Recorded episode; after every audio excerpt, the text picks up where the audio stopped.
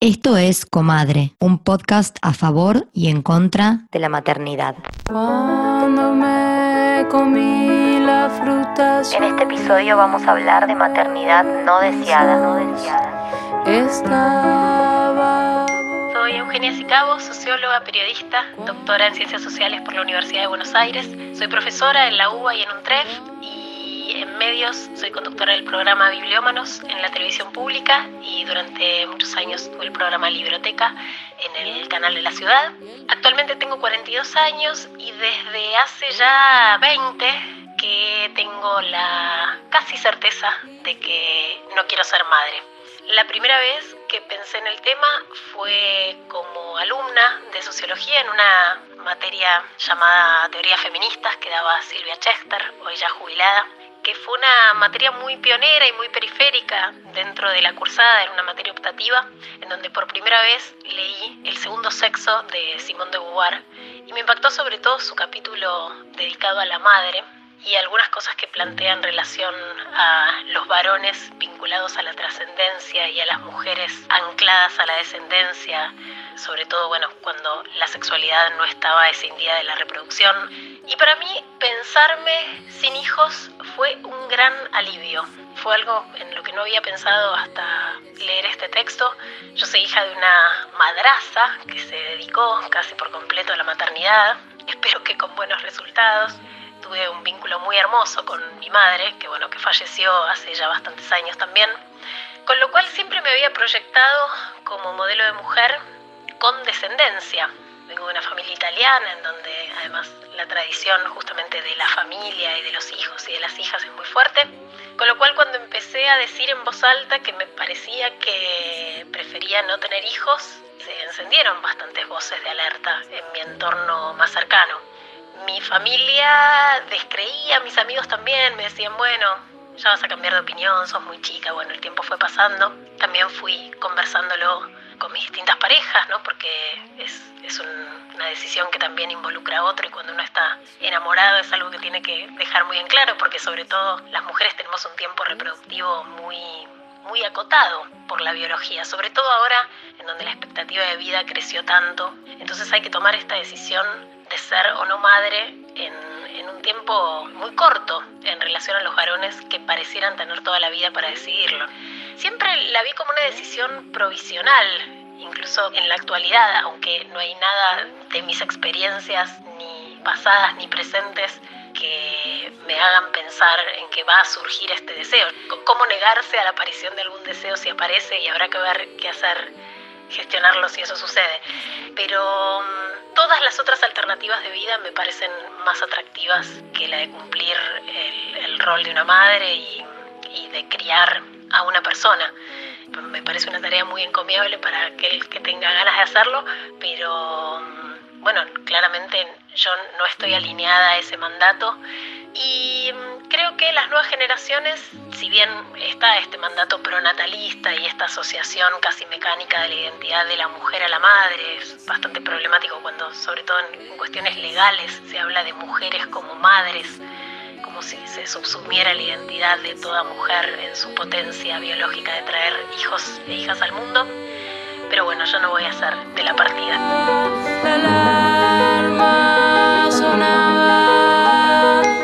Mi nombre es Belén Blanco. Me sumo un poco a la idea de hablar sobre la maternidad. Creo que si bien es algo natural al cuerpo biológicamente femenino, no lo es tanto, ¿no? Creo que ya hace más de muchas décadas, no sé decir un siglo, pero sí mucho tiempo que la mujer se viene replanteando su lugar, su deseo y escapando un poco a la regla. Quiero decir que me parece que es inocente pensar en el hecho de solamente el deseo propio. Me parece que uno funciona como un deseo colectivo y en eso, no sé, yo pongo el ojo y pongo la atención, ¿no? Cuando uno realmente tiene ganas de hacer algo, no solamente de ser madre, sino de hacer algo en la vida, o cuando eso está impuesto por una sociedad en lo personal tengo muchas contradicciones, digamos, muchos pensamientos encontrados acerca de la maternidad. No me parece para nada una necesidad vital de mi vida. Creo que, que, la concepción, la posibilidad de habitar esa sensación de concepción está en un montón de cosas y a veces está bien tampoco habitarla, no hay que estar concibiendo todo el tiempo, ¿no? Creo que realmente más allá del deseo hay que investigar un poco si es el deseo propio o es la correspondencia a lo que los demás necesitan de uno. Hola. Hola, episodio 10. Episodio 10 y bomba bomba entre las invitadas y primera vez que tendremos una participante a o vivo en el episodio. Sí, vamos a hacer una charla de a tres, a ver cómo nos va. Me encanta, me encanta esto de tener la libertad de ajustar el formato para poder encarar con seriedad los temas, porque este es un temón. Claro. Yo creo que es el padre de todos los temas tabú, la no maternidad. Por eso decidimos invitar una persona al vivo, porque creíamos que nosotras hablar de la maternidad no deseada es como una tía hablando de la maternidad. Se nos va a escapar el bizcachazo, si no. Claro, nosotras no lo vivimos, las dos decidimos ser madres, entonces está bueno visibilizar el tema y darle voz a una mujer que tenga la decisión tomada. ¿Y por qué pensás, Macu, que este también es un tabú? ¿Qué jeite hay con la maternidad no deseada? Bueno, yo pienso que la sociedad patriarcal en la que vivimos asume que toda mujer tiene que convertirse en madre, que en toda mujer anida una madre y que ese es el único destino porque es la realización de la mujer y que si una mujer no se convierte en madre, está incompleta, básicamente. Es muy terrible porque ya lo hablamos varias veces, pero bueno, nunca está de más repetir que el instinto materno no existe. O sea, es una construcción social. Hay padres que pueden sentir el instinto materno. De hecho, está comprobado que les pueden subir las hormonas si viven un puerperio activo. Entonces, está tan biologizada la maternidad que básicamente decir que no querés ser madre es como ir contra la especie. Sí, es como si fuera patológico. Yo creo que a todas las mujeres que llegados los 35 años más o menos no son madres, se las juzga, se las mira mal y si decidís no ser madre, no si por tu circunstancia, ponele todavía no fuiste madre porque estás soltera, por ejemplo, pero si ponele que estás en pareja y es una pareja heteronormativa y decidís no ser madre, ahí es una condena social, yo creo. Yo lo correría al tiempo porque vayamos a nuestras experiencias personales que fuimos Fuimos sanas hijas del patriarcado nosotras en nuestra forma de proceder heteronormadas, casadas, las dos tenemos niños, pero por ejemplo, en mi caso, yo fui mamá a los 34. Antes de los 30 no era ni un tema en mi cabeza y ya entrados los 30 tampoco. Me acuerdo que mi mamá en chiste me decía, María Victoria, las bombas pican cerca y yo le decía, pueden estar explotando al lado que yo todavía estoy re tranca palanca. A mí particularmente, o sea, tuve mucha claridad de que no quería ser madre en ese momento y mucha claridad de que sí quería ser madre en la vida, que en algún momento quería experimentar la gestación, el parto y la crianza de un ser vivo, de un ser humano, que no sea una mascota. También me pasó algo que me puso muy en caja. Yo tengo endometriosis, que es una enfermedad bastante desconocida, aunque una de cada diez mujeres la padece. Eso es otra cosa de la que algún día podríamos hablar. Y me hizo un estudio donde me salió una trompa tapada, me estaba por ir a India con Fran y a mí ya me habían sacado un quiste de un ovario y mi ginecóloga me dijo, Vicky, si cuando volvés del viaje la trompa sigue tapada, la tenemos que extirpar. A lo que yo le pregunté, bueno, ¿cómo impactaría esto en mi proceso de quedar embarazada? Y me dice, lo va a dificultar, se puede, pero va a ser más complicado. Hice varias cosas en India, espirituales, barra esotéricas, barra ayurveda, para poder enderezar la trompa. Cuando volví, la trompa se había destapado y ahí la ginecóloga me dijo, bueno, Vicky, es muy loco que tu trompa esté destapada, yo necesito que tomes conciencia de la situación en la que estás. Tenés una enfermedad que afecta directamente el sistema reproductivo. Si vos no querés empezar a buscar un hijo, pero querés ser madre, entonces por lo menos empezá a pensar en la posibilidad de congelar. Y fue ese abismo de verme en todo un proceso complejo por fuera de simplemente tener sexo y quedar embarazada, Hmm. lo que me hizo conectar con el deseo. Fue el miedo de no poder lo que abrió la puerta. Pero yo creo que si todo esto no hubiera pasado, yo hubiera demorado aún más tiempo en buscar un hijo o una hija. Bueno, Esa qué fue bien. mi historia. Yo creo que también vos estabas muy informada y te haces siempre en tu vida muchos cuestionamientos a nivel personal. Yo también, pero en el caso de la maternidad creo que tenía el mandato mucho más incrustado que vos. Entonces me vi en una situación amorosa y económicamente estable, porque ya había conocido a Nick, sabía que la relación era seria, nos habíamos casado, había conseguido ya un trabajo formal y ya tenía 31 años. que hmm. estaba súper fértil, digamos. Podría haber esperado mucho más. Pero era como el siguiente paso. Yo creo que fui una víctima de este sistema patriarcal y que avancé los casilleros que tenía que avanzar como mujer. Y hablé del tema y fue como, sí, me tengo que embarazar porque es lo que toda mujer, no sé si lo pensé directamente, simplemente hablé con Nick y él me dijo, bueno, ¿vos estás segura? Él había estado en una relación de 10 años y no había pensado en el tema de los hijos y yo le dije, sí, sí, sí, obvio. Además de que me daba curiosidad y quería saber lo que era gestar y parir un hijo, ¿no? Y bueno, y me embaracé al toque, pero ahora revisándolo pienso, ¿fue un deseo o fue una imposición? Todavía no lo puedo entender muy bien, pero me parece que hay una línea muy delgada ¿Se entiende? Claro, es que yo creo que todos los deseos así, que tienen una naturaleza social, tienen una línea muy delgada, porque sacando la maternidad, que es la decisión de la vida, no sé, la universidad, hay mucha gente que se mete en la universidad y en una carrera, por supuesto estamos hablando siempre de gente con el privilegio de poder ir a la universidad y haber terminado el secundario y el primario, y capaz se meten en una carrera porque es lo que hay que hacer, y ni siquiera es la carrera que quieren, y parar y pensar, para, ¿qué quiero estudiar? O me tomo un sabático de solo laburar a ver qué deseo se despierta. No está permitido. Hay como una maquinaria arrolladora que es el capitalismo y el patriarcado, que es como que si no te metes en la, en la cinta transportadora, es como que ya te miran como la oveja negra, sos subversiva si tenés ideas distintas. A mí, que es otro capítulo, pero a mí me está pasando ahora que digo que no creo que quiera tener un segundo hijo.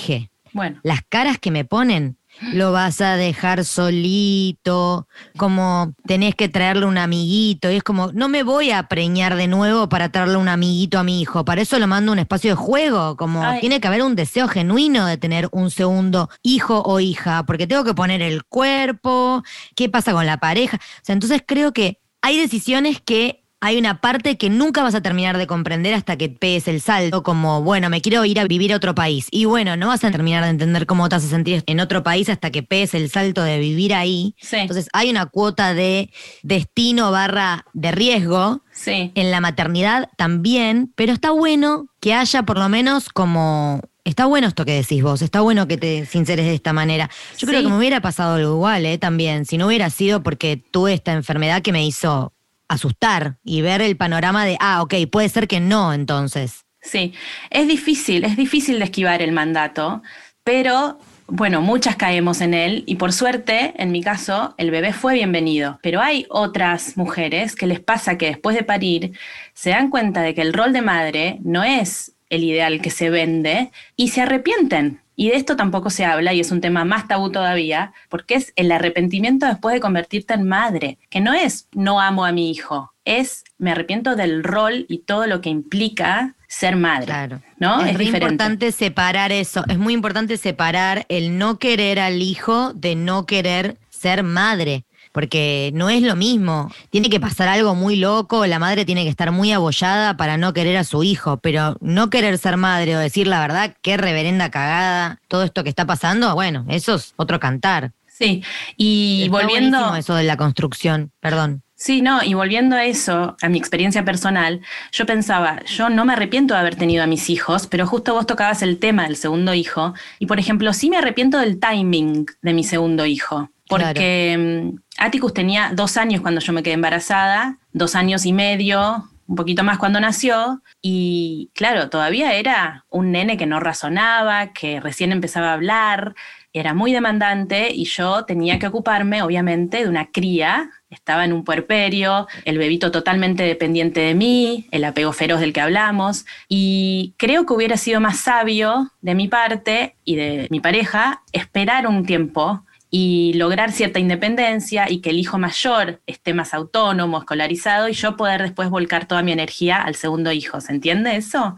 Bueno, es que también está eso de, a mí una tía me dijo, ay, al mal trago darle prisa, liquidalos, tenerlos seguiditos, o sea, más industria nunca escuché. Nunca, pero eso lo dice mucho. No, yo quiero liquidar, quiero que sean grandes rápido, así yo puedo volver a viajar. Y es como, ¿no tenés ganas de viajar ahora? Que te funciona bien la cadera, las vértebras, las piernas. en vez de estar. Después tenés un boludón de 30 que no se quiso ir de tu casa y estás en la misma. Digo, como no habitar el presente y la conexión con el deseo de una sincero y el mandato de la familia tipo, no tengo dudas que la llegada de un ser humano a una familia conformada, con un padre, en tu caso como el de Nick, va a sumarle color. Ben sumó color y alegría y una faceta muy cachafaz que es espectacular. Sí. Pero una cosa no quita la otra, porque a mí me pasa eso, cuando yo decía que no sé si quiero tener un segundo hijo, me decían, no sabes la energía que Pirulita le aportó a nuestra familia. Y es como, no tengo dudas, obvio, también puedo tener 11 y podemos armar una fábrica de pastas, pero no sé si es lo que me interesa hacer. Claro. ¿Y vos pensás que en esto tuvo algo que ver Nick o la presión de la edad de Nick o Nick fue más respetuoso del tu deseo? Él fue más respetuoso de mi deseo. Yo creo que decía, no, Nick ya tiene 40, hay que tener el segundo, pero también hago el mea culpa de que seguramente fui yo la víctima que pensaba, no, va a ser un padre grande, él me decía, tampoco tengo muchas ganas de estar a los 45 corriendo atrás de un bebé y cambiando pañales. Es entendible. Y sabía que yo quería tener otro hijo, pero bueno, la verdad que hoy con el diario del lunes te digo, hubiera esperado más tiempo. Porque escucho mucho eso. Tengo muchas amigas que están en pareja con, con, hombres con una edad más grande que, no sé, dos, tres años, y es como le tengo que meter porque Pirulo va a cumplir. Y a ver, hay una parte súper cierta que es y los dos van a ser padres y van a participar activamente de la crianza, está bien que se tenga en cuenta el deseo de ambos, pero bueno, son cosas como para preguntarse, como para servirse un vinito y hmm. charlarlas, ¿no es cierto? Y mm, bueno, ya hablamos del instinto materno, la creencia de que ser mujer y ser madre es, son una misma cosa. Y... Sí, en relación a eso, eh, estaba viendo un documental en el que Elizabeth Badinter, que es una feminista francesa, tengo entendido, decía, el instinto materno es el mayor engaño de la humanidad. Mm. Y yo pensaba, tal cual. Porque una puede querer ser madre como no querer ser madre y no por eso es menos mujer, más o menos mujer. ¿No? Es como que te da otra categoría en esta sociedad el hecho de ser madre y me enfurece, la verdad. Me saca de quicio que sea así. Es que aparte cuando se habla de cosas instintivas, que lo vimos en una charla TED, se habla de cosas propias de la raza humana, que incluye todos los géneros. Algo instintivo es el instinto de supervivencia, como viene un perro, corro porque no quiero que me muerda. Es lo primero que me. Bueno, ponele que algún, alguno se congele, pero en general, frente a la amenaza de muerte, uno tiende a refugiarse o protegerse. Eso es un instinto. Si existiera un instinto materno, también debería existir un instinto paterno. Porque los instintos son propios a la raza, a la especie. Sí. Sí, es un gran invento hermoso, como que Papá Noel es rojo y blanco gracias a Coca-Cola. Pero bueno, Contame un poco de Sor Juana, a ver. Bueno, justo hablábamos de las mujeres feministas y ella obviamente en ese tiempo en el que vivía, que era el siglo XVII, no sabía que era una feminista porque no existía el término, pero hubo más de una monja que eran escritoras. Entonces, estas mujeres que vivían en una sociedad en la que se veneraba la maternidad y la mujer solamente se quedaba reducida al hogar, hubo mujeres que dijeron, no, no, gracias, yo no quiero que mi vida sea esto, yo necesito desarrollar mi cultura, mi arte. Y entonces, por ejemplo, Sor Juana Inés de la Cruz se metió en un convento, hizo como un pacto con las hermanas, que ahora no me acuerdo el nombre de qué claustro, y la tipa creó una obra que es inconmensurable, es la antesala de la ilustración y parece que tenía la biblioteca privada más grande de la época. Chapó. Qué genia. Es el inicio de la sororidad, porque las otras monjas se coparon. y tendieron red para que Sor Juana crezca. Me parece espectacular esa anécdota. No tenía idea. De hecho, tengo que reconocer que no leí nada de Sor Juana porque se llama Sor. Así que ahora le voy a dar una chance. Sí, dale una chance a ella y a otras. Después está Teresa de Ávila. Hay varias más. Después puedo poner en Instagram el nombre de estas monjas capaz. Ay, sí, sí, me súper interesa. Bueno, estamos listas para invitar a nuestra invitada, valga la redundancia. Mariana Búa, presentate a todos y todas nuestras oyentes, por favor. Hello, hello, hello. Eh, bueno, soy Mariana Búa, me han llamado porque no quiero ser madre, así que vamos a hablar un poco de eso. Trabajo en comunicación hace casi 18 años, ahora estoy laburando en estrategia, estoy casada, tengo dos gatas, hembras castradas, después charlemos de la ironía. Vivo en Buenos Aires en un departamento, alquilo, estoy encerrada hace siete meses, estoy a mi familia y ya. Y acá estás. Acá, estás porque queremos testimonio. Buenísima presentación. No sé, chicas, todo, es así como, como sale, auténtico. Hermoso. Acá es así, tenemos un par de notas de investigaciones, pero después es el corazón y la sinceridad. Bueno, tenemos un par de preguntas para hacerte más que nada porque sos el objeto de estudio. No, porque hablando sinceramente, nosotras al ser madres sentimos que es importante darle la voz a alguien que no quiso ser madre, que no quiere, para que nos cuente qué pasa con la sociedad y hacer valer tu deseo. Hace un rato estaba mirando un documental que les pasé, este de Motherhood, que hizo esta chica española, que tiene como un montón de capítulos y, mete un montón de personas interesantes que hablan sobre el tema de la no maternidad desde un montón de ángulos. Y ella habla de, muchos de los, testimonios que muestran hablan de, no, yo de chiquita no usaba muñecas, viste el tema del bebito, a mí no me interesaba, yo era más de otra cosa, no sé qué. Y me puse a pensar un poco en eso, de, yo, tenía Barbies, tenía juguetes, tenía nenucos y esas mierdas, en buen sentido, tipo, esta cosa de que ya te va la sociedad como armando de chiquita para que entiendas tu rol yo jugaba con eso y de todas maneras no era como que, ah, bueno, después cuando sea grande iba a tener uno de estos. Digo, esta cosa de, ah, te regalo la cocinita y el rol de la mujer y la sociedad te empuja, y lo que ya hablaron ustedes un poco del instinto maternal que no está y todo eso, me parece que no hay, no, tampoco es una cosa ni que te empuja ni que no te empuja, es maternal y la maternidad y lo maternal como verbo, como lo que decían también otras personas que te entrevistaron de, de prefiero maternar para un otro que no sea un hijo, para mí es más vincular que, que biológico y es más vincular que social en el sentido de, yo no, quiero ser la loca de los gatos, que es otro estereotipo horrible que tiene la gente que no tiene hijos. Yo materno mis gatos en un punto, no es un hijo, es un ser vivo en el que uno deposita un vínculo, va y viene. Entonces, esta cosa de la sacralización de la maternidad como la única manera de trascender, es una patada en los huevos para la gente, o en los ovarios, para la gente que no lo piensa así, la sociedad te lo impone, tus viejos capaz quieren ser abuelos o no, depende también de dónde vengas y cómo fue tu familia y qué viviste medio de chico para entender si realmente podés replicar ese tipo de vínculos o directamente no te interesa. Es todo medio una ensalada de caca, pero me parece que también somos medio la generación que ya medio que puede seguir tranquila sin que se quede mucho la cabeza. Como entre no querer, entre quedarse embarazada sin querer y abortar, entre, no sé, decidir de última, che, lo quiero tener, pero lo doy y no me sé, viste, con todo lo que conlleva psicológicamente eso. No somos esta, me parece, una generación las que decidimos no, ser madres que no tengamos las herramientas para no serlo. Sí, yo siento que la sociedad ha evolucionado, obviamente con métodos anticonceptivos, con que el, sexo no es solo visto como eh, reproducción y ya. Obviamente todavía nosotros en Argentina tenemos la deuda del aborto legal, pero siento que el estigma en algún punto sigue estando y más puede ser, decime vos, eh, que por el hecho de estar casada y estar en una pareja heteronormativa, es como más estigma todavía, ¿no?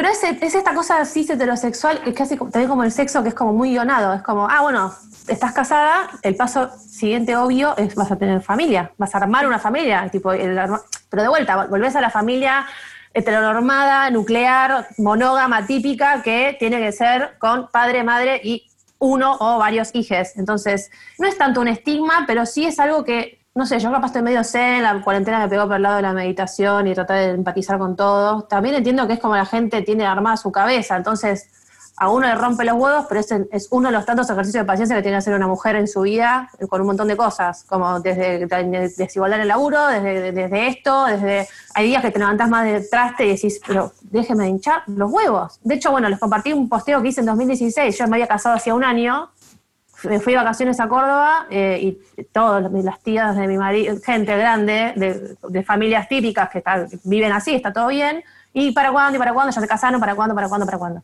Y nadie me había, o sea, no habíamos hablado del tema con nadie, de que no, ninguno de los quería tener hijos. Lo, lo hablamos entre nosotros y después nos lo explicitamos hacia afuera. Y fue un fin de semana como de, bombardeo en el que terminó estallando todo, pero porque antes en otros ámbitos también me lo preguntaban a cada rato, mucho más arreció mucho más esa tormenta cuando me casé, porque ahí sí, tipo, bueno, listo, si te casaste, ¿para qué te casaste si no? O sea, ya, armar la familia. Y bueno, tipo, la parte más también como medio violenta, aunque yo la amo, mi ginecóloga, la amo con el amor del bueno, pero tipo, che, si te va a pasar, si te va a pasar, ¿qué vas a hacer? ¿Qué van a hacer? Ya hablaste, cuando me casé, y ya, bueno, ya te casaste, y ahora qué vas a hacer, pero no vas a querer, pero no, nada. Y es como, señora, no. Y llegando al punto de decirle, che, no, no, no, no por ahora, para que me deje hinchar los huevos. Y cada no vez todos los existe. No existe la posibilidad de. Yo, eh, que estoy siguiendo varias cuentas que, que te pegan una alta deconstruida, se ha armado una red de profesionales de la salud del bien. De hecho, una de las que dio un testimonio eh, para este episodio me dijo que hizo una gran búsqueda para dar con una ginecóloga que vele por su, por la salud de su aparato reproductor y le haga todos los chequeos y no le pregunte nunca jamás si quería tener hijos. Con que una vez le aclaré que no, se termine, me dice, porque me gastaba consultas enteras, tipo fumándome explicaciones que no tenía ganas de fumarme. Pero ahora que vos decís todo esto, me interesa la parte en la que se produce el match entre vos y tu marido y que los dos coinciden en no querer tener, porque debe pasar que hay veces que hay uno que en algunas parejas debe ser un deal breaker, no quiero o sí quiero. ¿Cómo fue en el caso de ustedes? ¿Se habló desde antes? ¿Se fue deslizando? ¿Cómo lo maduraron? En realidad, medio cuando nos conocimos, yo también era como muy segura de no me quiero casar, no quiero tener hijos, pero no, tipo, ay, soy una tomboy rebelde que no hago lo que me dicen, porque no, como literal, no me, no, no sé, no consigo el mundo de esa manera, no me, no, no, no, me machaba en la cabeza. Y cuando nos juntamos, empezamos a salir, nos pusimos de novios, estuvimos cuatro años casi de novios antes de casarnos, real, no, es- esa era mi, mi concepción, él la compartía, después él me pidió matrimonio, yo supongo que por la ciudadanía italiana, pero no sabemos. Y el otro deal de no querer tener hijos, lo sabíamos, o sea, estábamos de acuerdo los dos y estábamos de acuerdo en no querer tener hijos para siempre. Después uno dice, para siempre, pero bueno, nos conocimos a los 27, bueno, no sé, para siempre. Veamos, la verdad que yo no lo quiero. Y es un hecho que no lo quiero y no creo que lo quiera nunca, vos tampoco, listo, buenísimo, vamos para adelante.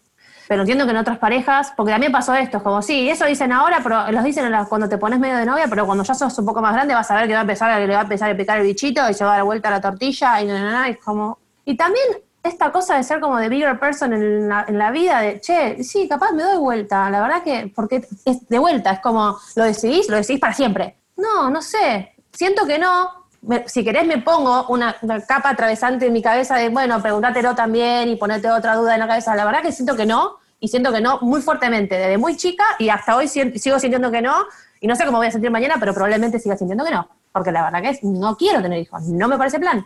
No, no es que me estoy preguntando todos los días, bueno, no, pero ¿y si me arrepiento? Me parece un flash, porque también la sociedad lo que te dice, y te mete cuñas, ¿no? De hija de puta, de, bueno, pero ¿y si te arrepentís? ¿Y pero por qué no congelás óvulos por las dudas? No sé, man, te juro, es como, ¿y pero por qué no sacás un seguro de vida? No sé, no me parece plan, no sé. Entiendo. Es increíble, es increíble la presión social que hay en relación a este tema, porque lo que decíamos con Vicky en la introducción es como que la sociedad patriarcal intuye o asume que en toda mujer anida una madre y que ese es el, el destino único. Entonces está buenísimo darle visibilidad a otras ideas, ¿no? a otras concepciones de la felicidad, básicamente. Es que es un flash, porque yo pienso, no sé, hay mucha gente que dice, pero ¿para qué estás en este mundo? Una de las mujeres que están en este documental dijo algo que me pareció fascinante, que es, mucha gente tiene hijos para no tener que hacerse la gran pregunta de para qué está en este mundo. Entonces, por 20 años tenés una pregunta contestada que es para cuidar a esta persona y que se vuelva persona. Me voló la cabeza, porque yo no ponía esos términos, pero, perdón. Declaraciones que pueden ser como polémicas, como la de Annie Ernaux, que es esta escritora que estamos viendo en el taller que hicimos Maki y yo de literaturas y maternidad.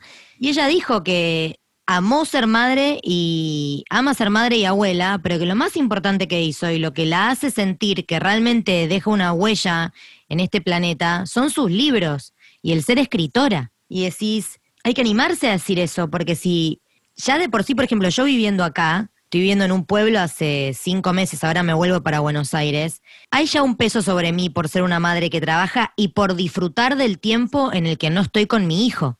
Entonces es como que es muy importante romper esta maquinaria de la creencia de que la mujer solo vino para eso y que esa es su única forma. Lo que decía Eugenia, que es muy interesante, en el hombre se habla de trascendencia y en la mujer se habla de descendencia. Pero yo me pasa que te escucho hablar y hay un montón de preguntas que me surgen que diría que es como el patriarcado hablando otra vez mío, como de preguntas de abuela que te quiero hacer, porque quiero comprender cómo si capaz ni lo pensaste. A mí, por ejemplo, una cosa que me acecha mucho es el miedo a la soledad en la vejez porque soy hija única. Y pienso mucho también en la vejez de mis padres. Yo sola, encargándome de ellos dos, es el gran cuco por el cual todavía no termino de cerrar la puerta de un segundo hijo pero no la abro porque me parece que no es razón suficiente para traerlo al mundo, pero es el estar solo enfrentando todo esto cuando los que tienen muchos hermanos tienen como un pelotón de gente para evitar el geriátrico y Sansán. Digo, ¿qué pasa con la vejez y la no maternidad? ¿Cómo te imaginas ahí? Eso es un flash, porque eh, saltó mucho también en el documental este y me lo quedé pensando, y me lo, pensaba ayer, mis dos viejos eh, son hijos únicos, con lo cual cero tíos, cero primos, cero nada, una familia muy chica. Mis dos viejos son huérfanos, no tengo abuelos, con lo cual tampoco hay nadie a quien cuidar. Y mis dos viejos, separados ahora, divorciados, cuando se casaron querían tener mínimo cinco hijos. ¿Por qué? Por esto que decís vos, tipo, che, no quiero que no tengan hermanos, quiero que tengan tipo un, sean un equipo de rugby que se puedan cuidar entre ellos, no sé qué. Siendo tres, igual es un buen número, lo que sea. Pero hay una parte, de vuelta, eh, no entiendo de dónde viene, dónde se engrana en tu cabeza la idea de que te armás una tribu que te cuida propia cuando la tenés alrededor. Como que no puedo entender cómo atravesás un embarazo, un parto y una crianza de una persona para que después no te quedes sola. Como si la única manera que alguien te cuide y te quiera de viejo y no estés solo es habiendo maternado y es como un amor que no podés, que no te va a abandonar nunca porque es tu hijo.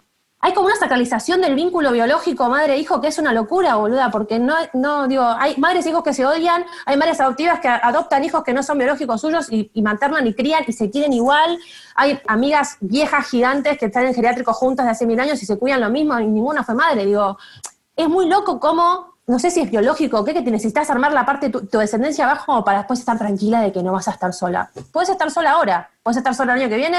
Digo, eh, no es un seguro contra la soledad de grande tener hijos. Estoy, te diría que no es biológico. Yo a esta altura y después de todo lo que hemos investigado para el podcast, creo que lo biológico lo sacaría de todos lados, porque ya ni agarraría la idea de la biología y la homosexualidad, como nada es biológico, es todo cultural hay una creencia de, sí, voy a tener pibes para que me cambien los pañales y me limpien el culo. Es letal, es letal.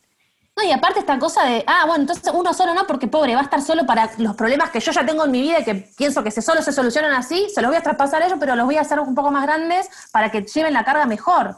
Es una locura está bueno que lo digas porque lo vas desmistificando. Me gusta mucho esto que decís de, bueno, de pensar en, me tengo que fumar determinadas giladas por el hecho de no querer ser madre, pero bueno, todas las mujeres nos fumamos giladas por el hecho de ser mujeres. Está bueno, es una forma muy clara de describir un poco la sensación. Y otra cosa que quería que me cuentes es, ¿qué le dirías a las mujeres que ya internamente han decidido esto y no se animan como a salir del closet de la no maternidad? En realidad hay una cosa que es el nivel de fumabilidad aceptada que tenés en tu vida, digamos. Es como yo no siento que salí del closet de la no maternidad y siento también que hay una cosa medio cool ahora de, che, bueno, eh, no, las que no deciden ser madres están las el estigma y también está el, che, el post-feminismo de, no, no, yo soy la rebelde hiperfeminista que no quiere tener hijos, bitch, así que ni siquiera me hables. Y depende de dónde estás. Si tenés una familia que te va a secar la gorra para siempre, o te tenés que pelear y de salir del closet realmente, decir, che, son mis elecciones de vida, eh, me vinculo desde otro lado, eh, fíjate si no quieres adoptar una mascota, mamá, suerte, y si yo te voy a limpiar el culo, que no hace falta que mi nieto después me lo limpie a mí. Y, o si no, guardártelo internamente y, o sea, decirlo en, los momentos necesarios, cuando tenés hacer con una pareja que estás armando un proyecto de vida y tenés que blanquearlo de alguna manera, pero sí tenerlo claro uno, o sea, y tener como la apertura mental de saber que quizás te lo cuestionás y realmente es un por ahora no, pero quizás en algún momento sí, o realmente es un nunca. De hecho, hablaba con ustedes, eh, yo no me esterilicé, no me ligué las trompas, o sea, no quiero tener hijos, pero tampoco me quiero tocar mi cuerpo. También es muy injusto esto del reloj biológico nuestro, tipo, che, a los 35 medio que decidí o cagaste versus el, hombre que hacelo cuando quieras y puedes tener hijos hasta los 80 y medio que no tenés esa densidad, mismo que aunque no aunque tuvieras hasta los 35, tuvieras una andropausia temprana, de todas maneras no tenés esa gedeada. Encima tenés la posibilidad de hacerlo hasta que te morís. Yo entiendo la biología en el sentido de, más de 40 años, medio que tu cuerpo no va a soportar una criatura y te vas a morir antes, con lo cual el cuerpo es sabio y por eso hasta ahí podés tener hijos, mujer, porque armar una criatura dentro tuyo es un quilombo, buenísimo. Pero de ahí a empezar tipo a, meterte quirúrgicamente cuestiones para no tener hijos y mantener ese deseo versus, no sé, boluda, eh, es como a veces, bueno, es que no, no, yo no lo pienso porque lo tengo tan internalizado, ya no es salir del closet, tipo, es algo que es así para mí, no, no entiendo otra manera. me da un poco de culpa y siento un poco como de, en esto de, la sororidad y el feminismo y la cosa, en esto de ser, tan, ser así, pero igual tener como que bancar a las otras que sí son madres y como tipo, sí, bueno, pero igual lo que vos haces también está bueno, tranquila, ¿viste? Como que medio me pasé de rosca y estoy como en un lado como mucho más, no tanto del closet y no me sé que lo de la sociedad, sino como más del lado de, qué paja tener que estar, no careteando porque banco a los niños, me gustan los niños, amo a los hijos de mis amigas, pero sí careteando del sí, boludo, qué paja lo que te pasa. O sea, desde la empatía básica de un ser humano con otro y de una mujer con otra, pero después no me quiero fumar el, hacerte el patching en tu espalda de, bueno, sí, la verdad que la que te está pasando es una cagada. Es que yo creo que, bueno, también eh, cuando yo escuchaba los audios de nuestras invitadas y te escucho hablar a vos, siento que yo como madre preferiría toda la vida un diálogo honesto donde sea, y sí, es una cagada, que es la misma respuesta que te puedo dar yo a vos y me decís, boluda, estoy clavando 20 horas de laburo diario. Y sí, es una cagada, es la decisión que elegiste y es el esfuerzo que te toma, pero siento que hay una maquinaria tan montada arriba de la maternidad patriarcal, porque además de que tenés que tener el deseo de tener hijos, no podés quejarte, no podés decir que cuesta, no podés, y se genera como una situación muy careta donde nadie termina pudiendo poner en palabras lo que siente, ya sea la maternidad elegida, pero que por momentos te querés rajar un tiro, o la maternidad no elegida y un volumen de laburo desorbitado. Y el otro día, como metiéndome un poco en Instagram y empezando a mirar un poco el universo no materno, pero no de, de la mujer que no es madre, porque esas hay millones, sino de la maternofobia, ahí sí obviamente me sentí interpelada y me sentí y sentí en ese sentido mucha bronca, porque lo que sí noté es, es, una mina que es muy militante contra que se termine la maternidad y tiene esta concepción de que las mujeres que elegimos ser madres somos víctimas de un sistema. Excluye la posibilidad de, como me pasó a mí, de poner en la mesa y decir, sí, yo esto lo quiero vivir. Y me parece que hay distintas ramas del feminismo. Me parece que el feminismo en general tiene una deuda para las madres, pero no como una cuestión de para la madre individuo, sino la madre colectivo, la madre como sujeto político. Claro, la madre como desde su lugar educadora. Y ahí es donde digo, bueno, vos ahí cómo te parás, ¿Qué, qué, qué opinás de eso, del colectivo, de lo político, de lo materno? está la gente y está el, el, hecho de que dicen, bueno, es uno de los sistemas de opresión. Tenés el amor como, como moneda. El amor como moneda, el trabajo amor remunerado es amor, ser madre es, dar amor y eso no se negocia, entonces no te puedes quejar y tienes que ser perfecto porque el amor, el amor, el amor, que es vincular, buenísimo. La maternofobia es como las TERF, boluda, no puede ser tan radical de dejar mujeres afuera. Ya, si querés, hacemos la gran everyone, tipo, no puedes dejar ningún ser humano afuera, personas en capacidad de gestar, está todo bien. Va a haber extremismos en todos lados y vos te puedes sentir atacada porque hay gente que dice, eh, sos una víctima del patriarcado. No, boluda, elegí hacerlo y elegí, y ahora también viviéndolo, probablemente te estás dando cuenta de las presiones patriarcales que están sobre eso, de cómo hay que cambiar ese sistema para que vos no te quemen la gorra todos los días y tengas una maternidad más o menos feliz. Y crías una persona feliz y plena al mundo, porque encima uno también está pensando en la madre, la madre, la madre. Digo, hay un nivel de vulnerabilidad y de compromiso y de responsabilidad absoluto que te parten dos como persona, más allá de tu identidad y de la parte, lo escucharon otros capítulos de ustedes, de la sexualidad, de volver a encontrarse como, como mujer y qué sé yo. Hay una realidad que es que te compras una parcela de vulnerabilidad en tu cerebro que no se te va nunca más en tu vida.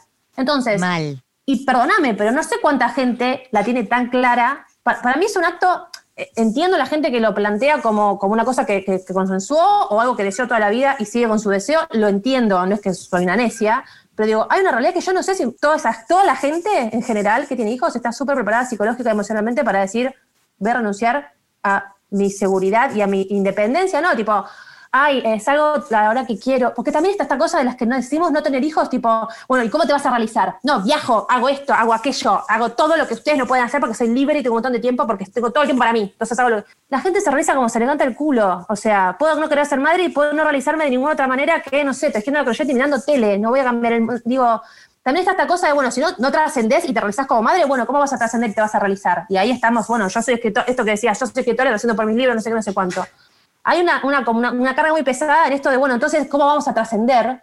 Que está bueno preguntárselo y que no sea solamente con los hijos, y que no sea solamente dando amor, y que no sea solamente con trabajo no remunerado o cumpliendo el rol que el patriarcado te dice. Hablan mucho de las mujeres que deciden no tener hijos en un discurso un poco más político, si se quiere, del patriarcado, eh, son una amenaza al patriarcado porque son las mujeres que decidieron no ser oprimidas. Entonces sos como una amenaza porque estás al mismo nivel que un hombre para hacer lo que quieras, no sé qué. Y es como, a mí me, saca esto de, ah, entonces, ¿qué somos? Somos como una especie de cosa que o estás acá y vas a meter una mamusca y otra cosita, o sos una, una, rogue agent independiente que hace la suya y capaz y que tampoco es cierto, porque digo, sos víctima del patriarcado por todo lo demás y del capitalismo, como nadie está exento de la máquina que oprime. Ahora, cuando hablas de, lo que se espera de, vos por no ser madre, eh, nos contabas algo de lo que es el laburo, como ah. la repartija del laburo. Y ahí también entra lo de la sororidad y toda la cuestión medio de empatía y te pongo garra porque pero también es, como, boluda, digo, yo no, sé si tengo que ser copada con todo el mundo porque tenés hijos. Y lo, digo en términos no solo de carga laboral, también hay una realidad, digo, esto de, bueno, no, no lo vas a echar, no le vas a cortar horas, no le vas a no sé qué, porque mira, tienes familia. No puede ser, yo entiendo las situaciones de todo el mundo, pero no puedo creer, más allá del, digo, no sé, es como muy desigual, entonces también eso opera sobre, che, yo, me dedico a mí, pero no porque soy decidí no tener hijos, mi composición familiar es distinta, no por eso los beneficios, menos laburo porque no se puede, porque es mucha carga, porque son muchas horas, dáselas a la persona que no tiene hijos porque pobre, tiene tres criaturas, es un quilombo, no conjuga el jardín con no sé qué, tiene que buscar al hijo no sé dónde, las licencias, está todo bien, pero la gente sin hijos en un equipo absorbe mucha de la carga que la gente con hijos no absorbe, porque también el sistema está armado para que, uno, no vayas al trabajo y cuando te embarazas y sos madre medio que va del sistema, o dos, tengas que estar vos disponible para irte, para llevarlo al hospital, para hacer los turnos, para ir al colegio a la reunión de padres, no sé qué mierda, y en el medio, vos como madre empezás a perder poder o, capacidad de crecimiento en tu lugar de trabajo, y las otras mujeres, no es que yo crezco más porque trabajo más horas, trabajo más horas, cobro lo mismo. Te banco a vos, que encima estás siendo oprimida y estás dando amor, y la, manera de, cambio en esto es eso. Entonces, vos estás oprimida por eso, yo estoy oprimida absorbiendo tu cantidad de laburo, y en el medio ninguno lo está creciendo, boluda, es un flash. Por eso es muy bueno lo que decís, porque ahí sale lo de la maternidad como eh, como acto político, porque sí, en los países donde las cosas funcionan mejor, no es una piedra en el zapato la madre, porque al final la madre es una piedra en el zapato para el sistema, ¿entendés? Cuando hurgas decís, claro, y a todo el mundo le rompe las bolas. Yo tenía un jefe que decía, la verdad yo no sé por qué insisto en contratar minas, la que no se embaraza, después está haciendo de la gamba la que se embarazó, es todo un quilombo, yo decía, ah, bueno, alert, machirulo alert, pero bueno. pero como siempre... Decir? No, y quería decir que la economía reproductiva por lo general está invisibilizada y desvalorizada. Por eso se habla del trabajo no remunerado, pero sí, la maternidad es claramente un acto colectivo y político y tendría que ser valorizado y el Estado tendría que destinar muchísimos más recursos y también quería traer, porque vos hablabas del estigma, y también hay otra cosa de la que no se habla, que con Vicky tocamos al principio, que es las madres que se arrepienten, ¿no? Porque me imagino que a vos te harán la pregunta de, ¿y qué pasa si te arrepentís? Y pensar que hay madres que después de parir se dan cuenta de que ese rol no era lo que habían pensado. Y para mí ese tema que todavía sigue siendo muy tabú, tendría que visibilizarse mucho más. De hecho, sé que en Alemania hubo una escritora que lanzó un libro sobre este tema y que tuvo amenazas de muerte. Ella habla de la mentira de la felicidad materna y fue trending topic y todo, pero yo creo que es necesario porque gracias a esto también se replantean nuevas medidas, ¿no? Se replantean un montón de cosas a nivel estatal que en este momento no, ya es varias décadas ¿no? de esto, que no se visibiliza. Entonces me parecía importante también traer este tipo de, mujer. Pero aparte pensó una cosa que es un flash. Esta señora casi la linchan porque dice que no es, o sea, capaz no hago a mis hijos o capaz me arrepiento. ¿Cuántas mujeres solas, madres, jefas de hogar, conoces cuyos padres, o sea, sus parejas de múltiples hijos y que se fueron a la mierda? Y nadie les está preguntando, ¿pero qué? ¿No amas a tus hijos? ¿Que te fuiste? Y, y el ídolo nacional argentino, hola. Maradona. Maradona, una vez por mes le descubrimos un pibe y es ídolo nacional.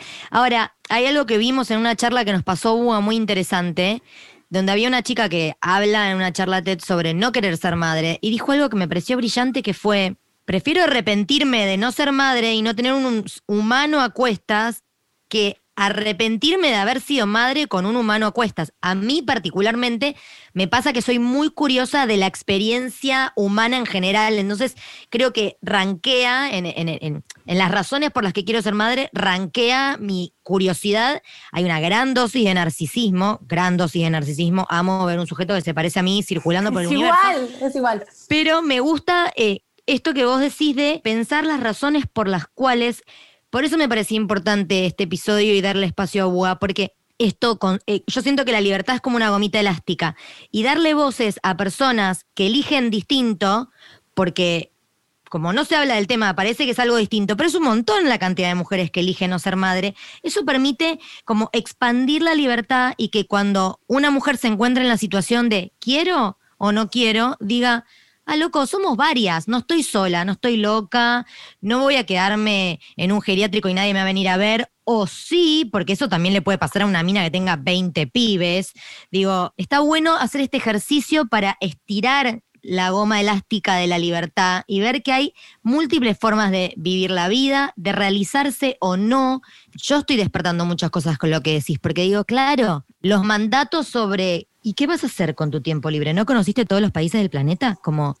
Y no, y pará, y otro dato es que, para traer a colación, nacen 400.000 personas por día en el planeta.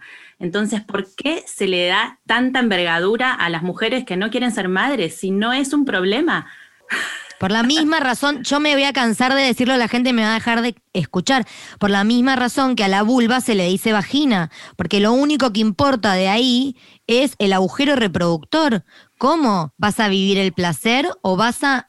¿Qué se piensa un chabón que no tiene hijos? Yo es lo que digo en todos los episodios. Hagamos el ejercicio a la inversa. ¿Qué se piensa del hombre que dice, no, la verdad que yo no quiero tener hijos? Posiblemente digas que los chabones deben darle una palma y decirle, capo, te avivaste, porque la joda de me estoy fumando la germo y a los pibes es moneda corriente entre los varones. ¿Por qué no podemos pensar en la mina que elige no tener hijas como, genial, despertaste a tu no deseo y no tenés ganas de pasar por esta circunstancia?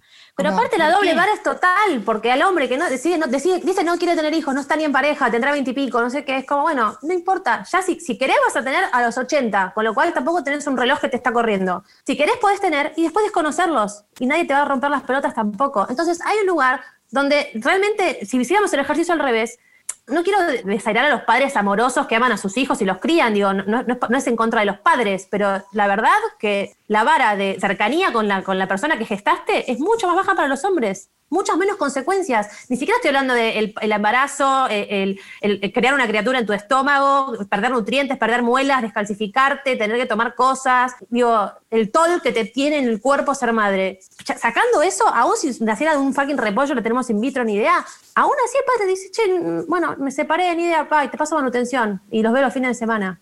¿Ubicás? No está la condena social del padre que abandona a su hijo. No. No, no está. Por eso es tan importante tener espacios así. Escucha, antes de cerrar, dos cosas. Una, que si Macu o Búa quieren recomendar material audiovisual o libros para que leamos, nos interioricemos. Yo eh, voy a recomendar un libro que ya he recomendado en el podcast, pero que eh, es para este, esta temática puntualmente, que se llama Contra los hijos. Es un ensayo de Lina Meruane, que es una escritora chilena, y se editó en formato libro en el 2014 y toca este tema en profundidad desde la historia hasta el día de hoy y también entrevista a mujeres artistas que decidieron no ser madre. Es muy interesante y este documental que nos recomendaste vos, Búa, también habla de este libro. Así que en relación a lo literario, recomiendo eso. ¿Vos hay algo que nos quieras tirar, Bu? ¿Algún, ¿Alguna data interesante de literatura, cine, algo? Es que la verdad que como no lo padezco tanto en un punto ya, como que tampoco me estoy... Eh, claro, tampoco lo miraste. No lo miro tanto, es como, bueno, yo ya lo decidí, ni idea, ya no me la fumo tanto, no me, no me jode.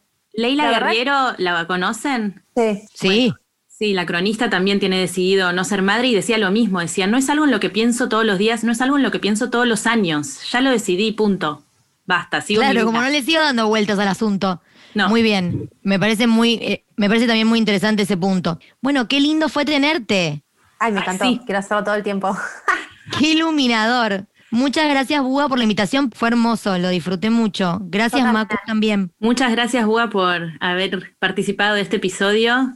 Fue hermoso escucharte y mm, podemos introducir a nuestra invitada que va a cerrar el episodio, ¿no, Vicky? Dale, introducila. Bueno, Pau, que es amiga mía hace ya 10 años, también ha decidido no ser madre. Siempre dice que es una casi certeza, ¿no? Porque nunca se sabe si en algún momento tendrá ese deseo, pero eh, ella habla del maternar desde lo colectivo, que es lo que hablábamos antes, y nos dejó un audio muy conmovedor, muy hermoso y un texto que es un puñal y que me parece que todas y todos lo van a disfrutar o les va a dejar ahí tocando un timbre. Eso, lo más importante, que toque timbres y que expanda libertades. bueno, chicas, nos adiós. Adiós. Hola a todos, mi nombre es Paula, soy psicóloga, feminista, trabajadora, militante por los derechos sexuales, reproductivos y no reproductivos de las personas del colectivo LGTBIQ y militante por una salud popular, feminista, comunitaria, hace muchos años que, hago trabajo territorial. Mi sentir, voy a decirle, respecto a lo que tiene que ver con la maternidad, eh, bueno, ha sido un proceso y fui conformando y armando esta idea que al día de hoy tengo, que empezó como un, deseo de no gestación. Solo tenía esa claridad desde pequeña que no quería gestar, no quería parir, no quería involucrar mi cuerpo en, ese proceso, pero no tenía muy claro lo que pasaba después. Durante algunos años hice acompañamientos en aborto seguro, dando información a personas que decidían interrumpir sus embarazos, y es ahí que pude entender los tiempos lógicos que implica la gestación, el parto y la crianza o maternidad, ¿no? como tiempos separados ahí pude entender que, bueno, no había en mí un deseo de gestación ni de parto, pero que, bueno, me interpelaba lo que tiene que ver con la, y me interpela el día de hoy lo que tiene que ver con la crianza eh, y la maternidad. Lo considero, considero las tareas de cuidado y de cuidado de otros como una potencia muy de lo femenino, realmente como una potencia transformadora del mundo. Creo que, que si todas las personas conectáramos con las tareas de cuidado, eh, no sé si a la manera que hoy están planteadas, ¿no? Porque bueno, mucho en este podcast he hablado de, lo que implica la maternidad en torno al aislamiento y a la soledad, ¿no? En donde en que se desarrolla y es desde ese lugar en donde creo que hay que transformar ese estado de las cosas en torno a las tareas de cuidado de otros y transformarlo en potencia creadora, en potencia transformadora del mundo, pensado en Federici y su libro El Calibán y la Bruja, donde hace una revisión muy interesante sobre lo que es la Edad Media y el medioevo, en donde las tareas de cuidado eran absolutamente compartidas colectivas, comunitarias. Esto generaba una alianza entre mujeres absolutamente poderosa y de muchísima resistencia frente a las opresiones de, esos momentos. Y es desde ahí que me interesa un poco pensar en, lo que tiene que ver con el maternar desde un lugar, primero es no traer niñas al mundo, porque también hay una postura ambientalista, ¿no? Que, con los años fui conformando respecto a esta no decisión de gestar, que tiene que ver con que, bueno, creo que un poco la superpoblación y el consumo cada vez mayor de recursos nos ha traído un poco hasta acá, hasta esta pandemia que hoy estamos viviendo. Por ende, desde ese lugar adhiero mucho a, todo lo que tiene que ver con las posturas y con la corriente filosófica y de pensamiento antinatalidad. Digamos, desde ese lugar me, me interesa mucho y bueno, y también esto, me interesa pensar en las tareas de cuidado de otras formas, construirlas colectivamente. Así que mm, me gustaría para poder cerrar leer un fragmento de un libro que bueno, reúne una serie de ensayos en torno a esta postura antinatalidad y, bueno, agradecer mucho la, invitación de mis amigas y compañeras de Maca y de, y de Vicky y bueno, para adelante con este podcast hermoso y transformador. Un abrazo. El ensayo Mi cuerpo de otros de Mariel Mateo, que forma parte del libro Palabras para no nacer, textos contrarreproductivos. Y es el Estado, pero también son mis tías, hablando con desprecio de las que se les va el tren, de las compañeras que se pusieron tan mórbidas, recordando con vergüenza a las que salieron con el domingo 7, en fin, diferenciándose de las innumerables putitas. Y es también mi madre, satisfecha por la suerte de que ninguna de sus hijitas se embarazara en el colegio, pero al mismo tiempo atenta que todas ellas desarrollen su vocación de madres, de aceptar el maravilloso poder femenino de engendrar una bella criatura solas. Porque las que tenemos que posponer nuestra vida somos nosotras, y es que nadie puede negar la evidencia de todas las generaciones de mujeres que de madres se volvieron tetas con leche, madres incondicionales, madres violadas por sus maridos, abandonadas, sin más remedio, tener que apechugar con sus hijos más para que no les quiten el saludo su familia y vecinos por ser una mala madre que por el amor incondicional que se supone siente toda mamá por sus críos. Y quien no conoce la infinita pena de las madres, que son todas madres, infinitamente madres, infinitamente postergadas, que se sacan el pan de la boca para darle a sus hijos porque son madres, qué orgullo. En el próximo episodio vamos a hablar del arte y la madre. ¿Cómo impacta la maternidad en nuestro costado artístico? En ese momento yo no sabía.